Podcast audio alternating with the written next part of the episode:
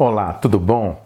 A ganância é algo terrível. A gente às vezes não percebe muito assim no cotidiano os males que a ganância traz para a vida de quem é ganancioso e das pessoas que estão ao lado dela.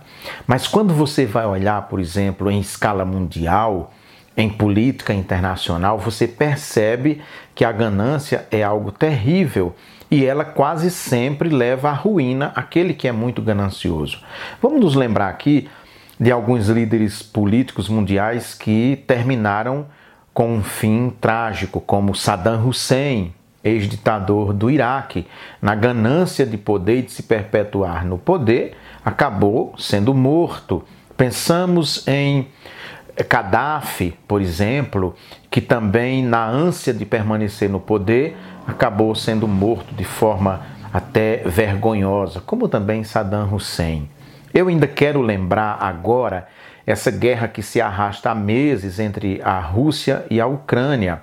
Putin, Vladimir Putin, o todo-poderoso da Rússia, há anos no poder, se perpetuando no poder, ele não só quis perpetuar-se no poder, como expandir o território russo quando se sentiu ameaçado, porque a Ucrânia dava sinais de que queria aliar-se à OTAN, a Organização do Tratado do Atlântico Norte, que reúne países da Europa que antes estavam formados ali para enfrentar a antiga União Soviética que já não existe mais, acabou há muito tempo. Mas esse desejo de Putin de construir um grande império russo, a gente sente muito presente na vida dele, na sua política externa e também na maneira como ele lida dentro do seu próprio país.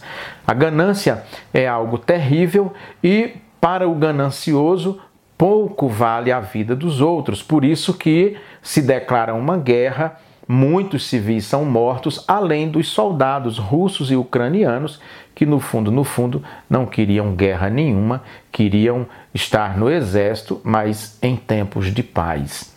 Então a gente precisa ter muito cuidado porque a ganância vai crescendo dentro das pessoas e elas quase não percebem, ou quando se dão conta, é tarde demais. Mas ela cresce pequena, como na vida daquele menino, e essa é a historinha de hoje, que chegou numa mercearia e começou a olhar para um vidro cheio de bala. Olhou, olhou.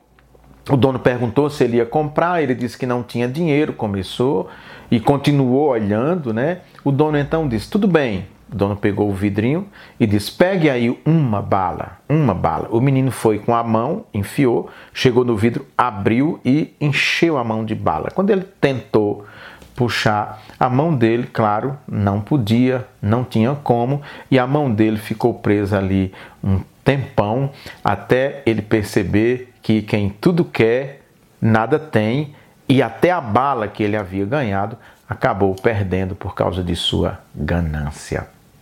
Pense nisso. Shalom, até semana que vem, se Deus quiser.